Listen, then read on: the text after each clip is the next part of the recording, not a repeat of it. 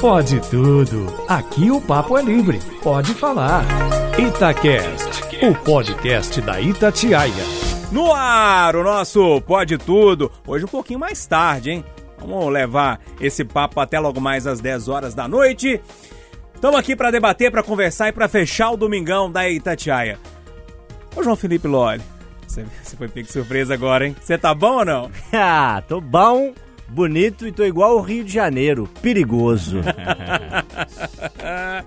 e aí, Renatão, bom ou não? É, mais ou menos, viu? Vocês porque não sabem a discussão que é. foi antes desse programa aqui, Tô né? Tô pé da vida aí, sou voto vencido, um romântico. Mas o, o Bonfim ouve minhas lágrimas. Ô, dó, gente. Que dó, hein, Ali? Que dó. E aí, como é que você tá? Tudo bem? Ai, tudo bom, gente? Tudo bem, todo mundo em casa neste domingão à noite. Outubro tá acabando, né, menino? Passando rápido, né? Nossa senhora. Tá fácil, não. Eduardo, pode mexer nesse celular aí, você tá bom? Tá procurando minha música. Beleza! Vamos conversar com as músicas então? O Renatão tá Bora. meio chateado. Hum. É, então vou deixar ele começar com a música Tá dele bom. pra ele dar uma. Ele cantar. É. Fala aí, É. Renatão. Eu tenho, assim, a música em si não tem a ver com o tema, mas o cantor tem. Então, The Smiths Ask. Hum. Shyness is nice. Shyness can stop you from doing all the things in life you like to. Ask me, ask me, ask me. Ask me, ask me, ask me. Shyness is nice and shyness can stop you. Tá bom? Ah, eu entendi. Querida, ask me, ask me, ask me, ask me. Que tem um belo tupete igual eu. Ô, Du, e a sua música escolheu? É aqui que eu amo, é aqui que eu quero ficar, pois não há lugar melhor que BH. Ah, César Menotti Fabiana, hein? É aqui que eu amo. E aí, a Ale? pinga no coco, Não lembra? é? Lá no... Como é que chama lá o lugar lá, gente? No alto da, da rádio. Gente, como é que ali. chamava aquele lugar lá? Do DVD, né? Nossa, do lado do Ah, posto de gasolina, tinha batida todo dia, que o povo bebe e dirige. Eu sei onde que é. O chalezinho, não, é. é. Alambique. Ah, Olha lá, o cachaceiro gritou lá do fundo. né? E eu trabalhava ali do lado, chegava na quarta-feira de madrugada pra trabalhar, tinha uma terça sertaneja lá, sabia Sim. Eu ah, sabia. É. Aí eu chegava às 5 horas da Não. manhã lá, mas tava aquele movimento, cachorro quente pra todo lado, a turma. Que bagunça é essa, gente? Eu frequentei muito. Eu fui umas duas vezes Na minha bom, juventude. na minha idade, pós-40, com as facilidades que eu tenho para o alcoolismo e a falta de juízo, eu não voltarei. Melhor não mexer, né? Deixa o lobisomem guardadinho. É o Reginaldo, mexe não. Mexe não, mexe não. E aí, Ali, a sua música? Menino, eu vou cantar um, um samba enredo que é Salgueiro eternizou em 93, foi campeã, inclusive, do carnaval, com o samba Peguei um Ita no Norte, que é a história da viagem costeira entre Belém do Pará e Rio de Janeiro, no vapor Itapé. E a música, o, o título, né, do samba, não tem muito. Não dá muito tom da música, mas com certeza vocês vão saber qual é, que diz assim: Explode coração na maior felicidade. E o que? É lindo meu salgueiro. Contagiando e sacudindo essa cidade explode. Explode coração a maior felicidade. Não, isso é muito bom, né, né? cara? Tinha outra lá, marcou a Abrasadas, não tinha também? Que fez um sucesso danado? Liberdade, liberdade, liberdade. abre as É. asas sobre nós. É, é, da, esse é da década de 80, né? Esse é um pouquinho mais E- velho, É. aquele contexto ainda de fim de ditadura, né? Exatamente, tem todo um grito ali pela liberdade. E qual que é o melhor de todos? Bumbum bate, bumbum bolorandô. Essa é né? É verdade. Ô, seu João Felipe Loli, e a sua música escolhida? Rapaz, eu hoje A gente vai do, do Inovei. pra um pagode? inovei, inovei. Acredite se quiser, eu trago Mumuzinho e Dilcinho. Na voz deste que vos fala, o Bigodinho. É. Ah, não, não, eu até coloquei aqui a letra da música, vocês não, mas não... Vai dar não, Loli? Ah.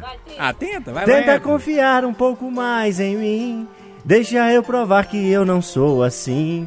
Se desfaz de tanta mágoa, isso não te leva a nada. Tenta confiar um pouco mais em mim. Deixa eu provar que eu não sou assim. Gostou? Ah, bom. Prefiro o Renatão. Eu acho que eu adaptei o ritmo pro meu tom. O importante é a coragem de cantar, Loli. Eu posso dizer então que sou um homem bem corajoso. É, exatamente. E você, seu Essa- Júnior? Eu tô bem essa semana. Lenine teve aqui em BH, tá sabendo, né? Tô, ué. Você gosta de Lenine, Lê? Eu gosto. Você foi lá, não? Não, fui não. Também não. Você foi, Loli? Sim. Showzaço, né? Showzaço, maravilhoso. É, é isso aí. Pois é, é, tem uma música do Lenine que é antológica, todo mundo sabe cantar, e, e- e no dia que a, a Coelhinha trouxe no Café com Notícia, uma entrevista com ele, é bem legalzinho assim o papo, e aí eu lembro que o Jonas das Peradelas estava na mesa e colocou um pedacinho dela, e eu fiquei com essa música na cabeça a semana inteira, e tem uma parte que é bem bonitinha que fala assim, ó... Enquanto o tempo acelera e pede pressa, eu me recuso, faço hora, eu vou na valsa. A vida é tão rara. Bonito, né? Essa é boa. É bonito demais. Mesmo quando tudo pede um pouco mais de calma. Então é isso, turma. Estamos de volta aqui para conversar, trazer os temas principais da semana ou não, um tema que chamou a atenção, um tema que, é, que o nosso relator, vamos chamar assim, quer trazer para o debate, quer ouvir opinião, enfim. E eu quero começar o programa de hoje com a Alessandra Mendes. Ela juntou uma montoeira de coisa ali que dá uma- um bom caldo para discussão, Ale. Bora. Amanhã, segunda-feira, já tá todo mundo se preparando aí para um retorno maciço às escolas, né? Ah, não só aqui em BH, como no interior. E aí eu fiquei pensando, fazendo um balanço dessa semana, como essa segunda marca uma série de outras coisas para segundas que vem aí no ano que vem. A gente está tendo retorno às escolas, 100%. A gente tem é, retorno aos estádios, agora só com as duas doses, não vai precisar mais do exame. A gente tem retorno dos horários aos bares e restaurantes, não tem mais a, a limitação. A gente tem shows liberados, eventos Por exemplo, Rock in Rio, né? por exemplo. E aí também já os grandes eventos pro ano que vem. Rock in Rio. Por favor, eu quero ir no Coldplay. Na Lady Gaga. Eu quero. A Lady Gaga negou, inclusive. Ela falou, não, obrigada. Ela não quer cantar? Não, Ah, chata. não vem, gente. Ela negou. Não, obrigada. Ela falou. Concordo com ela. E, e temos também aí, batendo recorde já, a venda dos ingressos das escolas de samba, dos desfiles do Rio de Janeiro. Ano que vem tem o que o Eduardo adora. Que dum, que Com dum, dum, que dum, dum, dum, que bate dum, com que dum, Eu contagiando a Marquete Sapucaí, eu acredito. Então temos aí já um retorno ao que a gente conhecia como normalidade, aos poucos as coisas estão voltando ao normal. E aí eu quero ouvir de vocês como vocês estão se preparando para isso. Estádio, carnaval, Tem roupa pra isso? escola. Eu, assim, eu, eu, eu não tenho nem roupa pra ir nesses eventos todos, de tanto que eu esperei gente. Sério, são quase dois anos, né? Se a gente for levar o pé da letra, foi março de 2020, nós já estamos aí beirando novembro de 21, então assim. É muita coisa, menina, é muita coisa. Tem muita energia guardada, entendeu? Tem, Júlio? esse que é o problema, Ô, Renatão. E pegando esse gancho da Alessandra falando que tem muita energia guardada, isso pra dar confusão e cair na sua pauta de polícia não custa, hein? É, tô com medo, viu? principalmente do carnaval, né?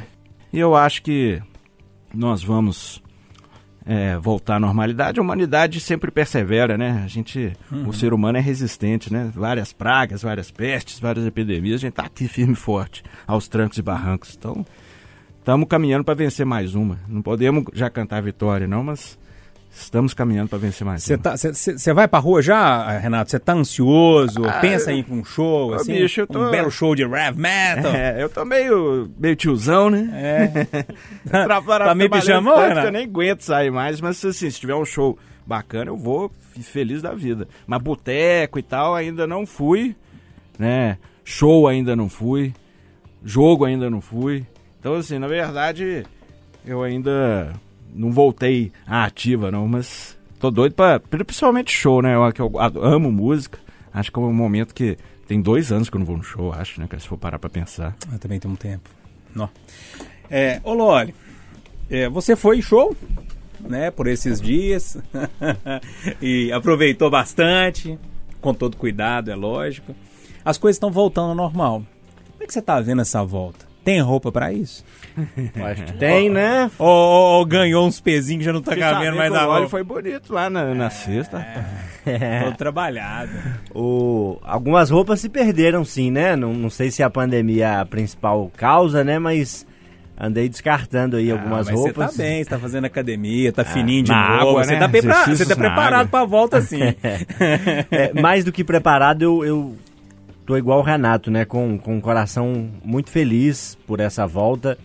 Teve o show na sexta que eu fui. Não ia a eventos assim há quase dois anos, desde março do ano passado. É, ainda estou evitando bares, cinema, teatro, mas sei que é importante isso tudo voltar para os shoppings, para os estabelecimentos comerciais poderem é, voltar a ter lucro, para os artistas poderem se apresentar nos teatros, nos shows musicais. Então é natural que isso volte com esse grau de imunização que a gente atingiu, que demorou muito. A se lamentar que a gente tenha no histórico aí da pandemia algumas vitórias, mas derrotas muito tristes, né? A principal delas essa marca que ainda está subindo, que já superou os 600 mil mortos. É, familiares, amigos, conhecidos de todos nós perderam infelizmente a guerra para o coronavírus, mas agora a luz está chegando sim no fim do túnel. Acho que a gente tem que voltar com responsabilidade. Acho que a gente tem que tentar manter os cuidados, é preciso ser realista, o Renato colocou, não adianta ser hipócrita e achar que a galera vai pro carnaval com distanciamento de um metro e máscara, mas alguns cuidados de evitar de compartilhar um copo, de ter de repente um frasquinho pequeno de álcool em gel ali na mão e com responsabilidade a gente, de mãos dadas aí, bastante álcool gel, a gente vai vencer. Eduardo, já que o Loli falou das escolas ali, e eu já estava pensando em te perguntar isso, não vou te falar aqui sobre eventos com você aqui, porque a sua cara não é de quem vai num evento por agora. é, é, não, é. Futebol tá voltando, carnaval ano que vem, é, Rock in Rio, que é um grande evento, os shows já estão acontecendo, como o do Lenine na sexta-feira, é, as escolas, é, que eu acho, inclusive, tem uma opinião meio polêmica disso, os professores estão nervosos comigo, falam que não precisa ter férias, tem que, tem que seguir agora direto pra gente correr atrás disso tudo. Como é que você tá vendo essa volta toda? Ela, ela realmente é uma volta que, que vai acontecer de forma mais sistemática? Tem algum risco de voltar atrás? Como é que você vê essa situação? Eu acho que nem. Tirando Jesus Cristo, não tem ninguém no mundo que saiba se a gente não vai ter uma recaída da, do coronga. Mas por tudo que você lê, vê, experimenta, a pandemia está acabando, vai virar endemia. Então tá na hora sim de voltar à vida. Tá na hora de voltar tudo. Com juízo, né? É, avançar sim, re- avançar sempre, recuar quando necessário. Escola, por exemplo, passou da hora, né, gente? Ah, agora, cada um de nós à sua maneira. Eu, por exemplo, tô doido para ir ao mercado central. Mas eu, eu tenho uma dificuldade, já falei para vocês N vezes, eu tenho uma dificuldade terrível com máscara. Então, se eu vou para o mercado, sem andar lá dentro do mercado sem uma máscara, pô, não é legal. E, e com a máscara eu não, não, não, tem, não tem prazer. A, verdade, a palavra é essa. É, então eu tô doido para esse tipo de coisa. Eu, tô doido para desobrigar o uso da máscara na área externa, que eu quero passear mais. Andar na rua fora, que é o que eu gosto. Mas respondendo de forma direta a pergunta, que a pergunta da Alessandra foi: você está se preparando? O que você está fazendo? Duas coisas, Alessandra. Fui ao dentista, dá para tirar a máscara, e estou preparando a minha paciência. Porque as pessoas já são tolerantes. Imagina depois de tanto tempo sem conviver. Imagina no trânsito, imagina na, na academia, imagina na fila, sabe? Nós vamos ter que tolerar muito chato, mal educado. É. Ai, ai, ai. Me lembra de algumas coisas, viu, Eduardo? Você que coisa que... Você dá uma respirada Respirada funda? mais funda. É. E aí, Ale, fecha isso aí pra gente. Pô, eu acho que a gente, com juízo, dá pra, dá pra curtir, acho que é isso. Agora, pra descontrair um pouco, se tem uma coisa que a pandemia é, vai, vai acabar, é com aquela desculpa, ô fulano, vou poder sair não, porque não tá podendo ir. Carta branca que foi tão boa, né? Ô, Du, me- Sabe responde aquela essa. carta branca? Quanto tempo que você. Quantas vezes você falou isso nessa vida esses dias? A Lelê lembrou o lado triste da- do fim da pandemia. Aqui, mas sabe Tá tão bom. carta branca que é eterna, É né? plantão. Plantão. Não, agora eu vou ter que voltar. É, É, mas minha eu- Olha eu denunciando aqui vai- a minha carta vai branca. continuar sendo plantão. Porque eu já eu usei essa várias vezes, gente. Sabe aquelas que a pandemia Ela me ajudou muito, porque tem uns chatão, Tem. sabe os chatão? O pior é Que quando você a vai gente estar de tá plantão e você esquece e posta o histórico. Aí Vendo o pôr do sol. tchau. Ô, não vou poder, não tô indo em boteco por causa da pandemia. Ô, não vou poder, não tô saindo eu por trabalho causa da pandemia. difícil. É, eu vou voltar tá para, bom. eu vou voltar para verdade. Eu vou falar a verdade, minha mulher não deixa. não. Nada como a verdade. É né? verdade. Verdade liberta. Sempre a verdade.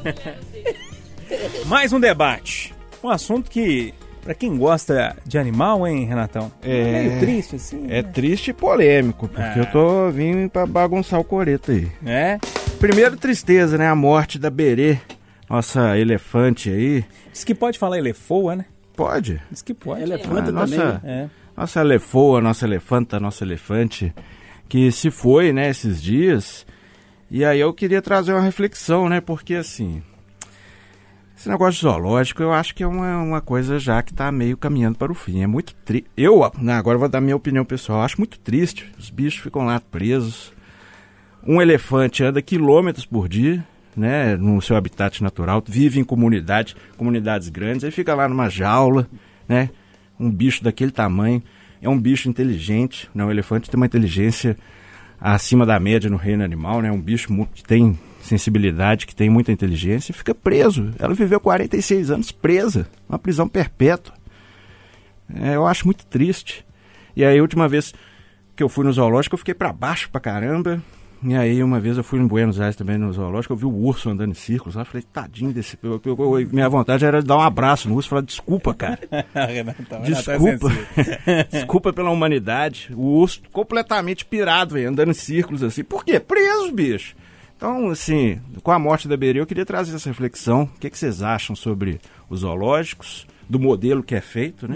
Eu acho que, sim, o modelo, um safari, né, um santuário, eu acho que é muito válido, mas deixar o bicho preso na gaiola, sinceramente, eu sou completamente contra. Pois Para é. mim, os zoológicos têm que acabar. Pois é, o, o Renato Pronto, tem essa falei. opinião, opinião firme, inclusive, Eduardo, mas eu tenho um outro ponto aqui que eu vou jogar o, o papo pra você.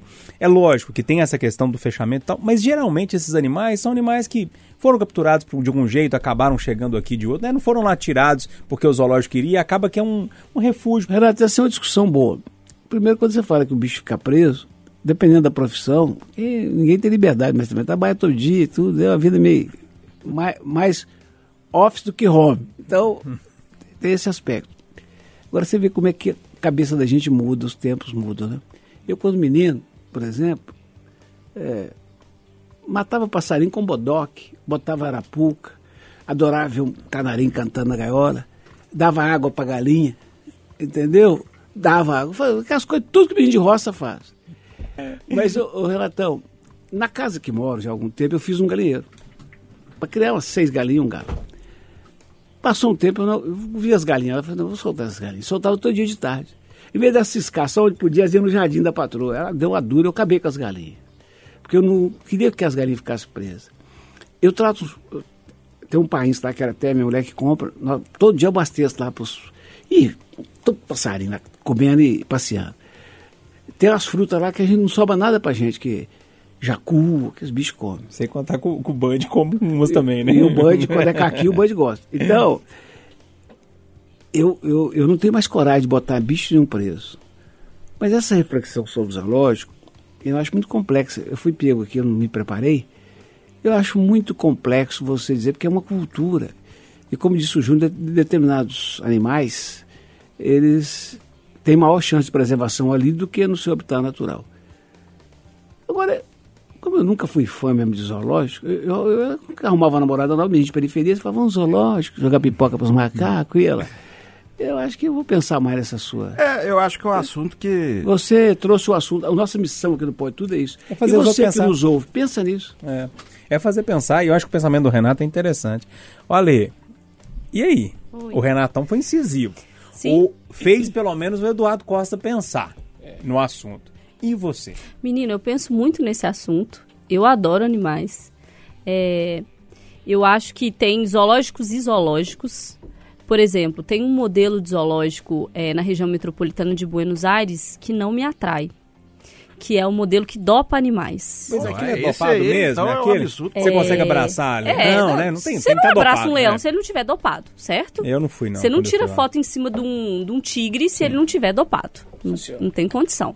E as fotos, assim, os animais com os olhos assim caídos, sabe? dopado, dopado.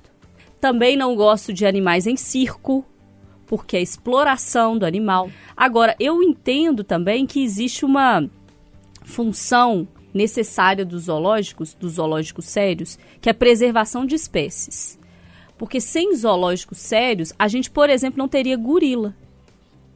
Por exemplo, o- em Belo Horizonte está a maior concentração de gorilas da América Latina. No caso dos elefantes também faz um trabalho legal. É, Sim. é, procriaram aqui, né? É, então assim, você não teria algumas espécies, por exemplo, é brasileiro, é mico-leão dourado, está em processo de extinção.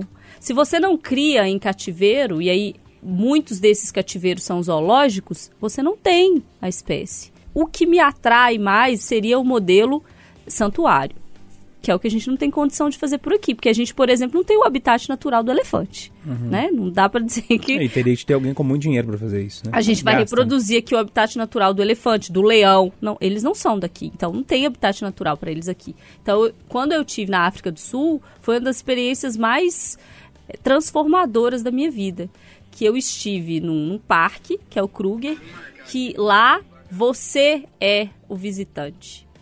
Você é o Você tá estranho. errado, é. você está invadindo o habitat daqueles animais. Eles estão lá soltos, numa selva.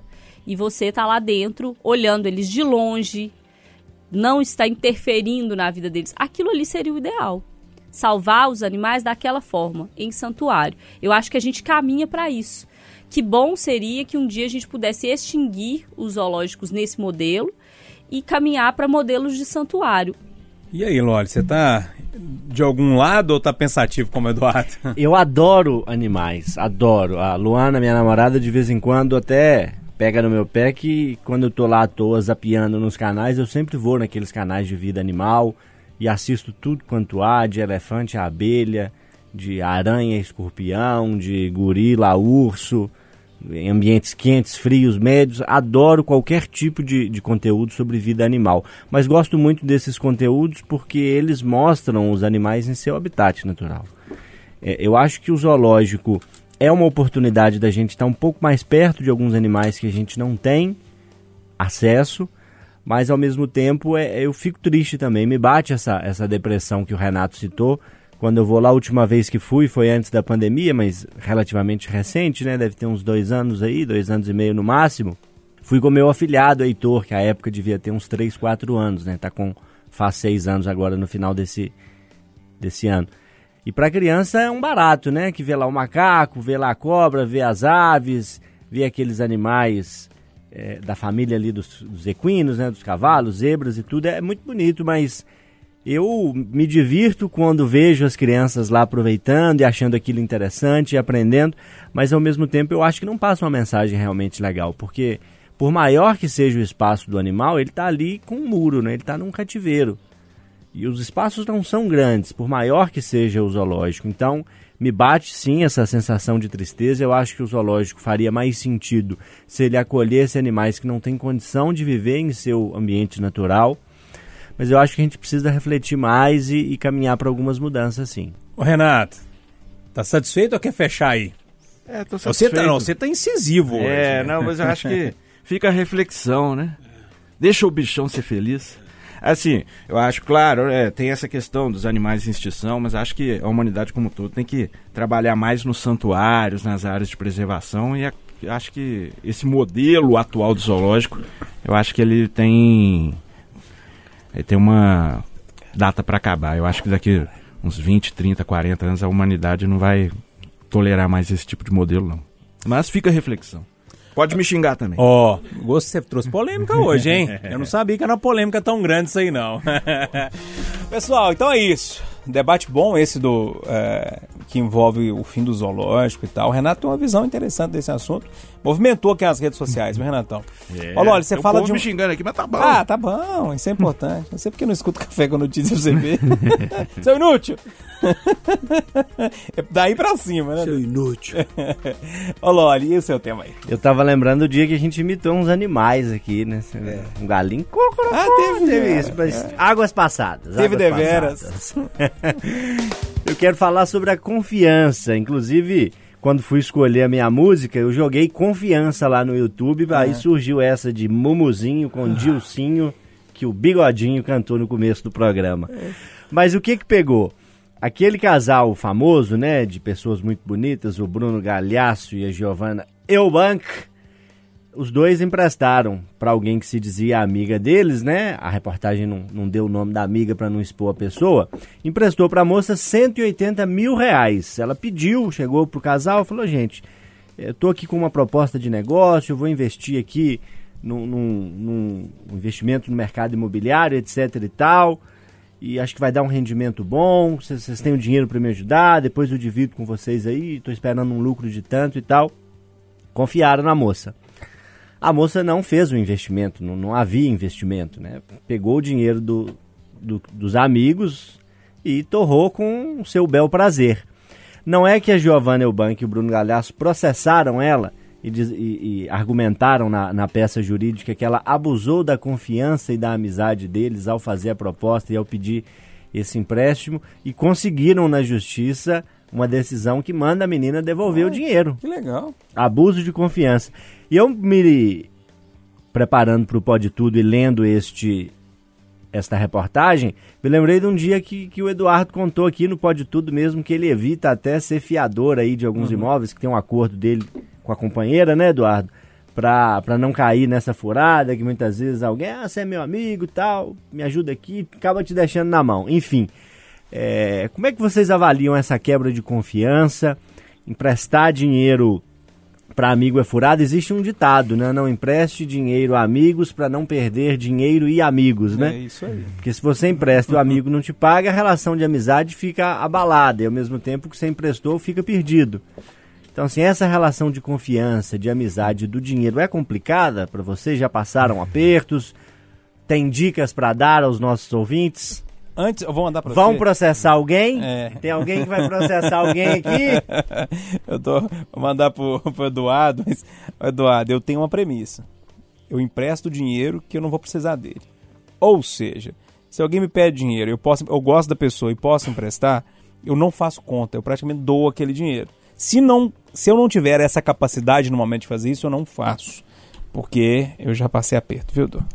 É uma dica boa. Não é? É uma dica boa. É, Se você go- gosta da pessoa a ponto disso, de, de entregar o dinheiro, você ah, não vou preocupar com isso, não. o Loli ficou falando o tempo todo aqui, eu lembro do meu pai. Meu- gente, a sabedoria, a universidade da vida é fantástica. Meu pai era um cara que tinha primeiro ano de grupo, gente. Mas meu pai não sabe, toda hora a vida me mostra isso.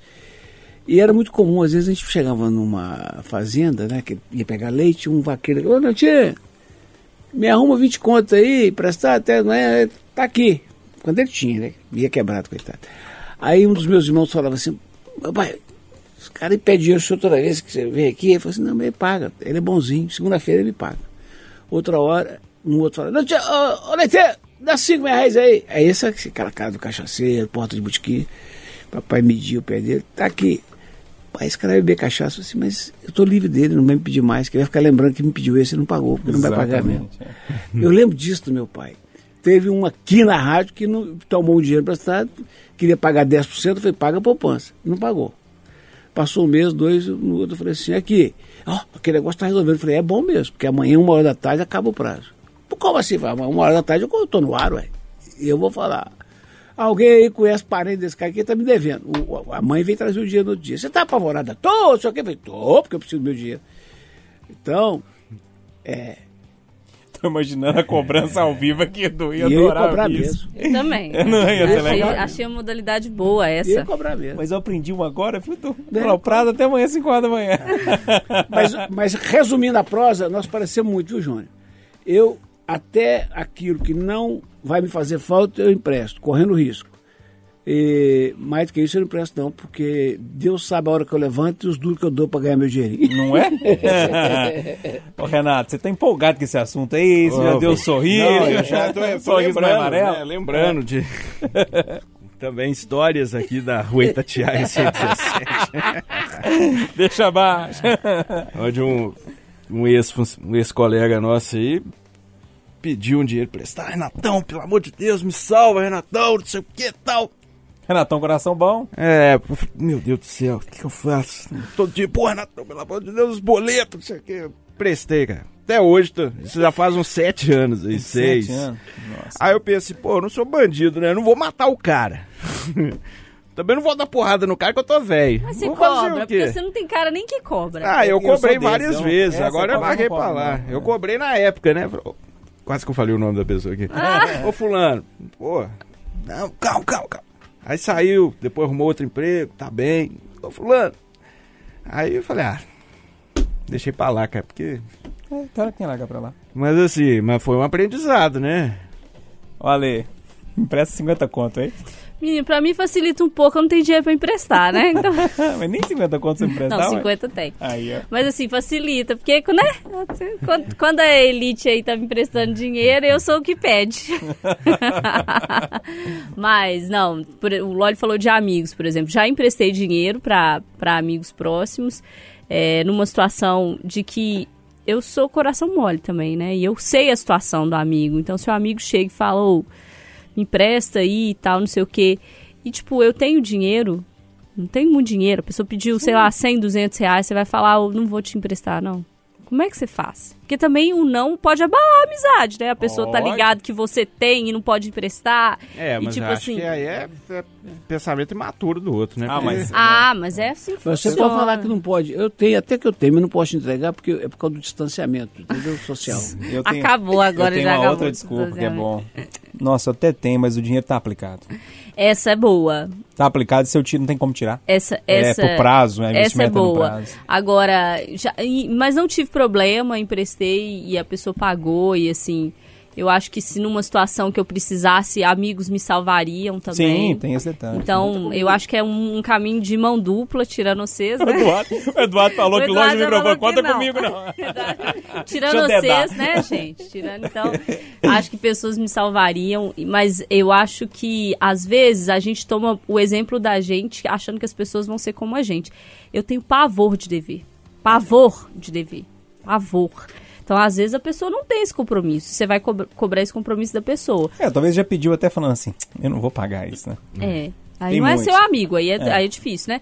Mas eu acho que o Loli tá correto, assim, acho que quebra confiança. Não iria na justiça, porque, Uhum. né, não sou Giovanna Bank, infelizmente, né? Mas eu acho que quebra confiança. Mas aqui, falar com vocês uma coisa sincera. Às vezes, pra outras coisas que não dinheiro, eu sou uma trouxa. Trouxona. Sou uma trouxona. a pessoa fala assim, ah, Alessandra, vamos falar com a Alessandra que a Alessandra faz? Vamos falar a Alessandra que a Alessandra vai desembolar? Só vai resolver? É só você. É a turma dos trouxão, Ah, né? Ai, ai. Ô, Loli. Escreveu, não leu, o pau comeu. Emprestou, não pagou, o pau torou. É. E parafraseando nosso querido motorista, eu tenho uma pergunta pra fazer pro Eduardo. Ô, nego, tem dinheiro aí? É o mesmo que fala assim, larga pra lá. Grande Reginaldo. É, melhor não mexer. Não mexe, não. Mexe não, mexe não. Bloco final do nosso Pode Tudo. E hoje eu deixei. Acho que o Eduardo já é a segunda vez que ele ganha aqui pra, pra fechar o Pode Tudo, não é? Acho que é. Ô, Du, fecha aí. É, Duduzinho, paz e amor. Aqui, é, todo mundo que. Eu quero acreditar que a maioria dos poditudistas que nos prestigiam aqui são também ouvintes da Itatiaia. E eles sabem o quanto eu sou e tenho sido e fui crítico da Prefeitura de Belo Horizonte ao longo dessa pandemia Sim. nas suas atitudes, sobretudo o comitê. Eu continuo achando que fecharam a cidade muito cedo e por muito tempo. Eu continuo achando que castigaram demais os organizados, por exemplo, os bares organizados, os grandes restaurantes, pagaram um preço que a periferia nunca respeitou. Então eu tenho minhas críticas próprias do jornalismo e não vou abrir mão delas.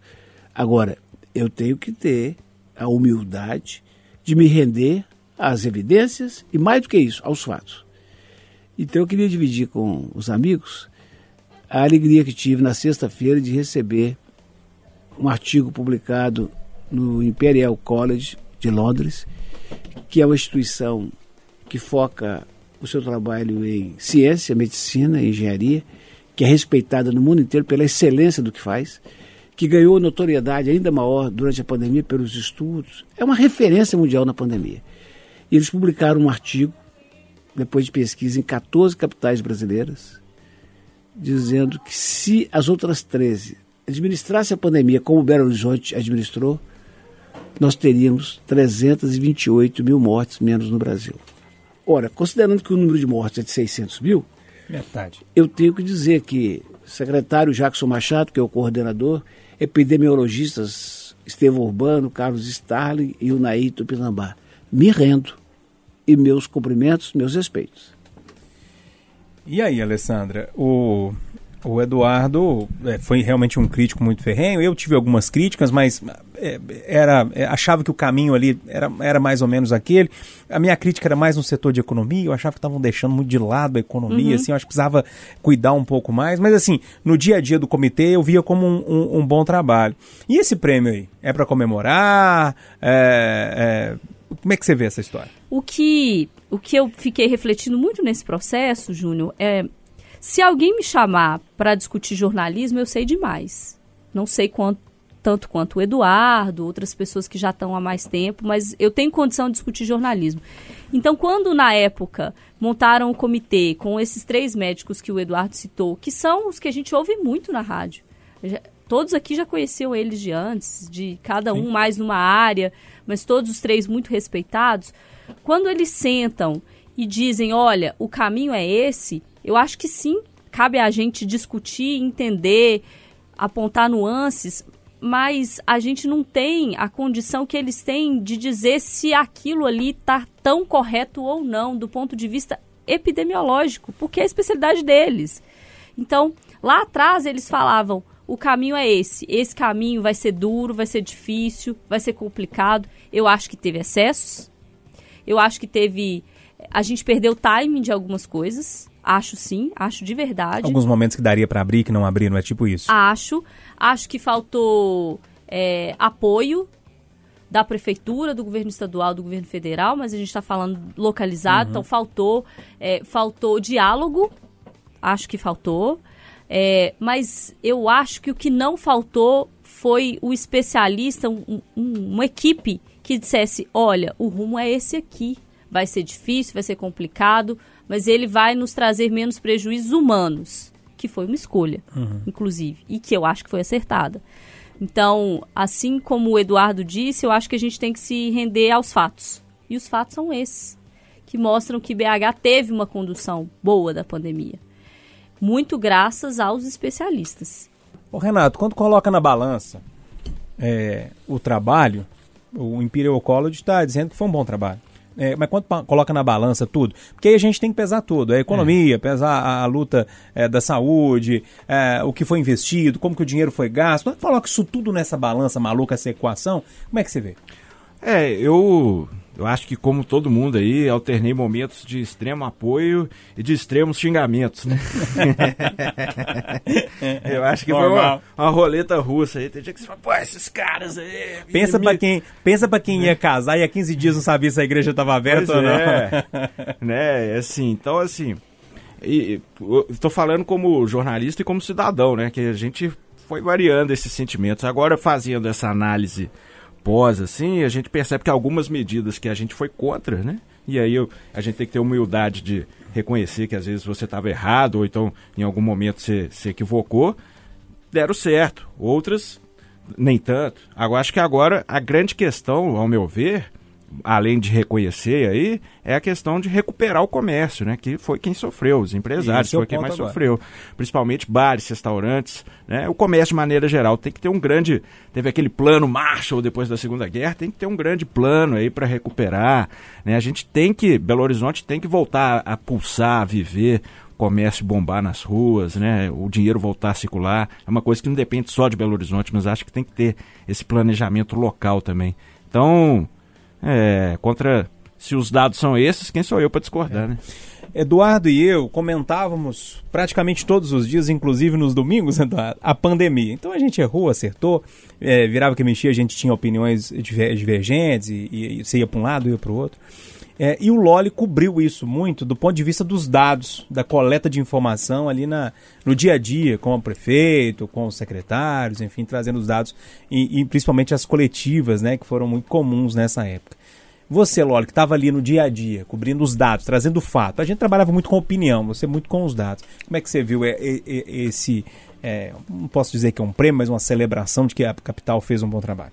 É, de tudo que eu acompanhei e tive a oportunidade de acompanhar muito dessa pandemia pela Itatiaia, fazendo o acompanhamento direto com a Prefeitura de Belo Horizonte, eu acho que posso dizer, confirmar o que os colegas aqui já pontuaram, de que surgiram mais acertos do que erros. É, acho que a gente perdeu time algumas vezes em abrir o comércio em alguns momentos. A volta às aulas demorou um pouco mais do que talvez seja o necessário e a oferta de educação pública ficou defasada. Mas se a gente olhar a questão social, por exemplo, é, houve a oferta de cesta básica a famílias carentes, a famílias de alunos matriculados. Surgiu agora um auxílio emergencial que a gente até duvida de que é, é, tenha real Função que deveria ter. Pois é, um pouco mais eleitoreiro do que social, mas é algo que ajuda sem sombra de dúvidas e que é necessário. Então, assim, acho que entre erros e acertos, com o pesar das milhares de mortes, a gente conseguiu passar relativamente bem por esse processo. E aí, Du, fecha aí. Há consenso na mesa de que o comitê é competente. A principal crítica que tinha, que tenho e manterei, é de que o comitê não poderia se limitar a uma ciência, que é a médica. Eu- A única coisa que eu queria é a ampliação do comitê para que o comércio fosse apresentado, a indústria, a escola e a sociedade como um todo. É isso. De qualquer forma, parece que a gente fecha aí numa nota 7, 8 aí pra prefeitura. Para a prefeitura, 7, 8. Para o comitê, 9,5. Então tá pronto, tá fechado então. É, enfim, gente, eu imagino o, o, o trampo que é, né? Numa doença nova, com Eduardo Costa e Júnior Não, Moreira não, xingando todo Eu dia. só quero fazer uma observação. Eu não queria ser ex, mas pode me dar o dinheiro pra bosta que eu não E, e o menino falou, pai, Tomando meu xingo colega na falou que eu rua. sou uma mala, pai. Tomando xingo na rua. Você tá doido? Você já imaginou isso? O povo chegando no consultório querendo te ensinar o que, que você tem que prescrever E- e, e além- xingando que você abre, que você fecha. Não, e além de deles terem esse trabalho, ainda tinha o trabalho do dia a dia da medicina. Sim. É Por isso? exemplo, o doutor Estevam, que cuidou Sim. tão bem da gente, né, do quando a Não, gente teve. é. Cuidou de todo mundo. Quando clareou, ele pegou 30 dias de Coitado. hospital. Não, o Coitado. Estevam, tadinho, tem que mandar acender as velas pra ele. fazer porque pra ele. Ele cuidava da cidade, cuidava dos pacientes dele, Da Rádio atendia uma. Tereza e a Rádio Tatiaia inteira, ligando o dia inteiro. Ô, doutor, Eu tenho essa, uma eterna Minha gratidão pelo tá doutor. ô, doutor, eu tô sentindo isso aqui, o que que é? É pânico. ele falou isso comigo o dia que eu cheguei com falta de ar lá no É, Matereza. é ele falou pra mim: você meu tem nada nesse pulmão seu. Toma um remedinho e vai dormir. Há algum tempo nós temos. A Itatiaia tem um cardiologista, né? Doutor Evandro Guimarães. Agora Uhum. já tem um infectologista. É verdade. Estevão Romano. Ô, gente, vambora. Ô, ô, Renatão, um abraço, viu? Bom resto do Bora, pra você. Forte 73. Ale, beijo com Deus. Tchau, gente, boa semana. Ô, Loli, abração. Aquele abraço. Ô, Du, Renato, Tchau. Canta mais 10 segundos aqui a música. Axel, Axel. Ask me, ask me, ask me. aqui eu não vou terminar com Ask, Ask não, mas eu vou terminar com Lenine. Hoje eu quero sair só. Um abraço pra todo mundo, aproveitem o domingo. Se você quer me seguir, não é seguro.